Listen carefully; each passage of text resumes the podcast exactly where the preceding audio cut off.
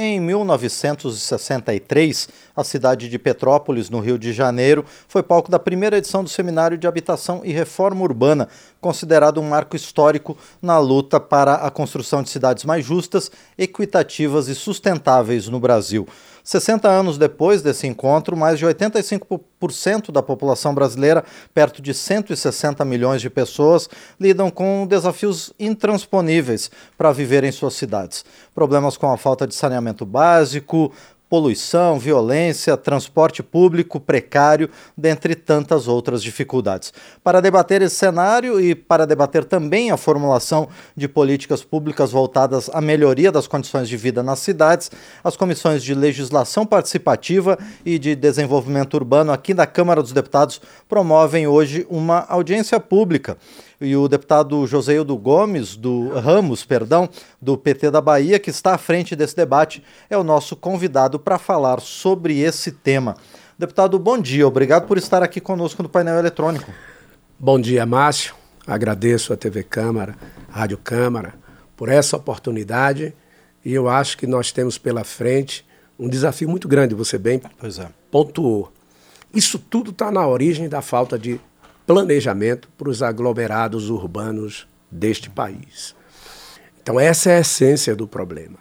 Também, ao longo do tempo, nós percebemos que a iniciativa privada, mesmo tendo toda a ambiência formal, legal, ela não entra mas sozinha fazendo um investimento, por exemplo, em saneamento. Sim. Então, enquanto não tiver política pública, dinheiro oneroso ou não, mas vindo do ambiente público, então o, o, o, Brasil fica nessa situação, no entanto, fica no colo do poder público, como se o poder público é tão somente aquele que não contribui para os investimentos na área de saneamento básico. Sim. Pois é, deputado Joséildo Ramos, a gente já tem uma situação colocada, as cidades já estão consolidadas. É possível resolver esse tipo de problema né, dentro da situação que a gente já tem colocada no Brasil? Olha, poderia ser muito melhor no momento em que você planeja e já vai de maneira segmentada fazendo tudo aquilo que tem que ser feito. Hoje não, é mais caro. Entretanto, água não é mercadoria. A água é um direito humano proclamado pela ONU. E é bom que se diga que o ordenamento jurídico vinculado a esse serviço fundamental para qualquer ser humano em qualquer lugar desse planeta, é, ele, ele não está fluindo como deveria acontecer. Então, nós temos que correr. Essa lei 14.026, que disseram que era o novo marco regulatório de saneamento, é uma lei que desregulamenta aquilo que foi construído em nível nacional, em conferências municipais, territoriais, estaduais e nacional, que foi a 11445 de 2007. Então, esse é o grande problema. Colocaram um, um, um, diploma legal que cai como uma luva a partir dos interesses da, do, do, da iniciativa privada e restringe a presença do capital público e da política pública. Exemplo, essa lei ela tem prazos inexequíveis, o texto torna ela inexequível, vai estar sendo mudada porque é impossível trabalhar com ela. E quando diz assim, ó, ó, você que é poder público, uma prefeitura, para você passar o serviço, você tem que licitar. Isso é mandamento constitucional, é verdade. Mas esqueceram de um outro mandamento constitucional, que é possível fazer gestão associada entre entes federados de serviços públicos, entre os quais o saneamento básico. Sim. Agora, deputado José do Ramos, essa, essa participação também da iniciativa privada é o ideal no momento em que o poder público acaba tendo muitas dificuldades de orçamento? Olhe bem, é aquilo que eu disse no início. O ordenamento jurídico do país ele, ele não tem nenhuma repercussão negativa para o interesse privado. O que não dá é a gente assistir um novo marco regulatório que tendenciosamente é, privilegia os interesses da iniciativa privada. É, isso, é essa a consideração que eu fiz. Perfeito, deputado. Agora, deputado José do Ramos, a questão do saneamento básico ela está interligada né, com outros aspectos também de um planejamento urbano que privilegie as pessoas, né? O transporte público, moradia digna é, sempre que possível, uma moradia perto de onde tenha escola, saúde, às vezes até o próprio trabalho da pessoa. Como é possível pensar isso na situação do Brasil hoje? Não é fácil, em função da desigualdade que graça no país de norte a sul, de leste a oeste. E não é fácil ainda, e é algo muito doído para o povo brasileiro ficar observando aquilo que se é, cunhou como é, arquitetura hostil. Sim. Os ambientes públicos, cuja fruição daquele ambiente é de todos nós, é, é, é, é patrimônio público. Então você tem uma série de iniciativas construtivas para afastar o povo de rua. O povo de rua está lá em função do resultado da vida com tanta desigualdade. Eles são invisíveis, têm que ser invisíveis. Nas cidades turísticas tem que esconder esse povo. Eu vejo isso lá em Salvador, eu sou da Bahia. Sim. Então, lá em Salvador, os lugares onde o turista vai, parece que não tem povo de rua. Está higienizado. Então, é disso que se trata. É algo desumano que acontece principalmente nas grandes cidades do país principalmente Sim. nas grandes cidades. Agora, outro problema também enfrentado, o deputado José do Ramos, pela população mais carente, mesmo a que tem moradia, é que às vezes essa habitação é muito precária ou outro problema em área de risco. E a realização do primeiro seminário de reforma urbana em Petrópolis acaba sendo até meio significativo, né? Porque Petrópolis é uma cidade em que há sempre muitas tragédias, né? principalmente nos bairros mais carentes, né? Que acabam é, destruindo o patrimônio das pessoas e, infelizmente, matando muitas pessoas. É necessário uma política nacional para evitar que as pessoas sejam alijadas e acabem tendo que morar em áreas de risco, deputado? Olhe bem, é, se tem um país que tem condição de resolver isso a contento, é o nosso. Não nos falta área, não nos falta tecnologia, não nos falta competência. Na realidade, você coloca loteamentos no momento em que a prefeitura abre para, para vamos dizer, benzer um loteamento e ele está numa área de risco, ele está sendo cúmplice de uma tragédia anunciada. Não resta dúvida. Não se pode botar o pobre na periferia por ser periferia. Periferia não é lugar só para pobre. A cidade se expande normalmente radialmente. Então, quem vai estar tá lá tem que ter a escola, o clube, não é? O supermercado, tem que ter tudo, o trabalho. Então, é disso que se trata. Então, a nossa luta é para fazer com que as nossas cidades, principalmente as nossas metrópoles, elas sejam metrópoles cidadãs. Sim. E, esse deputado é eh, José do Ramos, esse evento, essa audiência pública, seminário de duas comissões aqui da Câmara dos Deputados, ela também vai contar com o apoio é, do meio acadêmico, né, das universidades, de representantes das universidades. O senhor havia falado sobre as condições que o Brasil tem né, para resolver esse problema. E as pesquisas e os trabalhos da Universidade Brasileira também contribuem para isso. E muito. É, eu me lembro de uma lei da assistência técnica do Zezé Ribeiro, falecido, uhum. também meu companheiro baiano, baiano. Eu, quando eu fui prefeito da cidade de Alagoinhas, então, era o nosso deputado federal. Então, ele teve uma luta de vida para poder colocar. É patrimônio do portfólio legal deste país. Não é? A sala da CDU é a sala Zezé Ribeiro, a sala da comissão. Então, ele lutou bastante. Hoje, a Universidade Federal da Bahia e as outras universidades federais, a do Recôncavo, a do Oeste, a do Vale de São Francisco, todas elas trabalham nessa mesma linha ao lado da Bahia, os outros estados estão indo junto. Então, a consistência dessa lei hoje, ela está pegando. Em breve, você não vai poder construir sem o protocolo dessa lei. Uhum.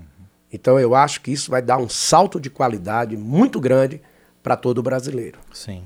E, e, outro ator importante, o deputado José do Ramos, também são as entidades da sociedade civil. O Brasil, por exemplo, tem o Movimento Nacional de Luta pela Moradia e outras organizações da sociedade civil que trabalham bastante para isso. Mas falta um diálogo maior do poder público com essas entidades, deputado? Olhe bem, na alternância de governos, você percebe o rompimento de políticas de estados de Estado que, infelizmente, são tratadas como políticas de governo. Então, isso significa que nós não, não, não estamos à altura de reconhecer o nosso povo. Esse deveria ser o balizamento dos investimentos. Então, aquilo que é política de Estado, assistência técnica, é essa, essa questão da autogestão.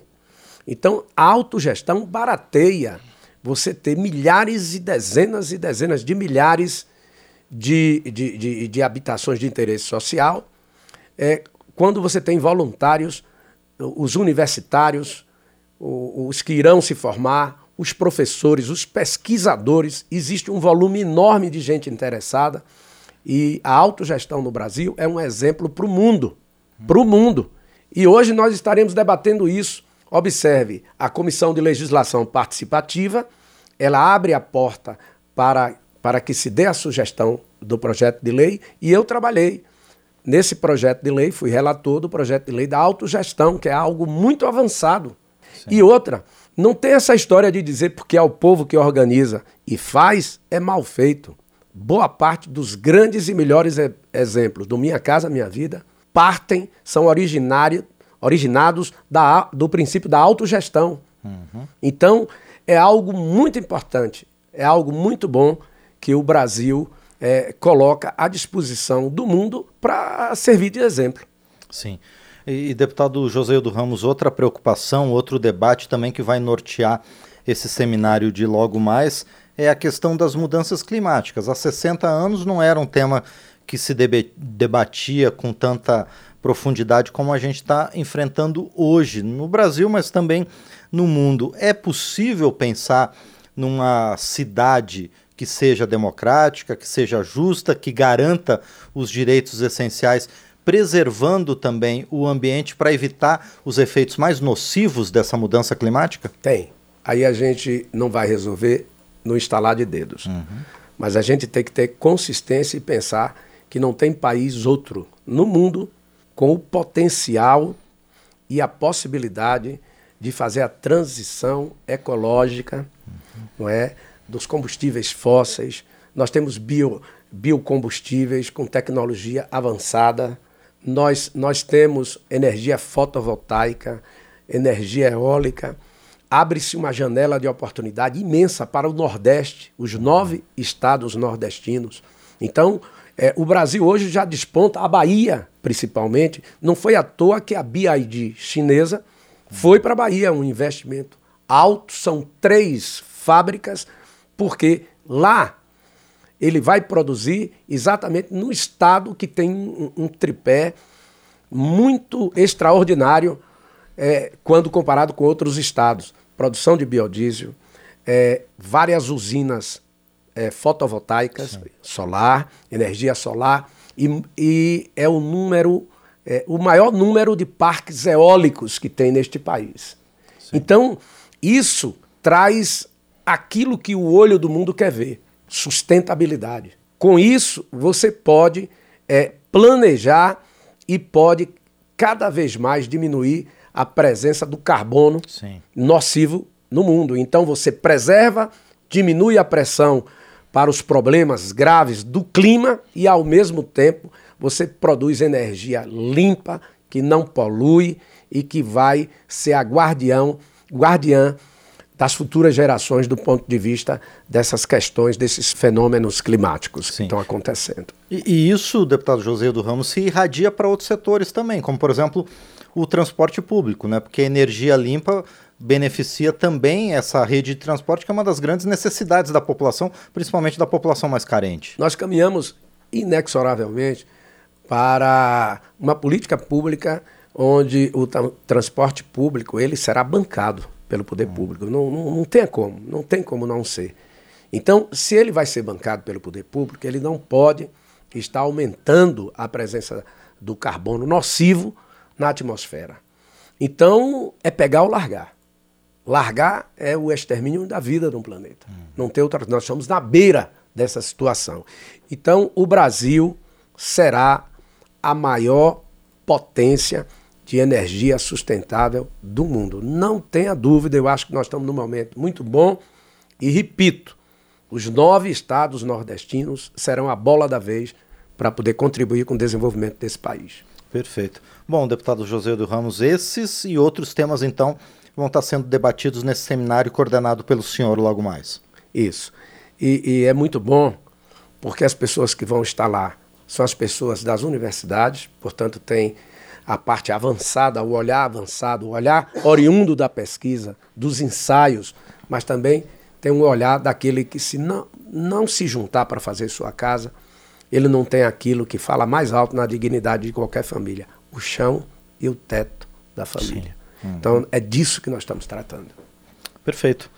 Nós conversamos então com o deputado Joseildo Ramos, do PT da Bahia, ele que está coordenando um seminário conjunto das comissões de legislação participativa e também de desenvolvimento urbano aqui da Câmara dos Deputados, comemorando os 60 anos das primeiras discussões públicas sobre reforma urbana no Brasil. Deputado Joseildo Ramos, mais uma vez, muito obrigado por sua participação aqui no painel eletrônico. Muito sucesso ao senhor e aos demais participantes desse evento de logo mais. Olha, eu só tenho que agradecer. Eu acho que o trabalho que vocês fazem aqui é muito importante, porque eu estou falando para esse país todo e falando com muito carinho, com muita atenção e muito compromisso nessa causa.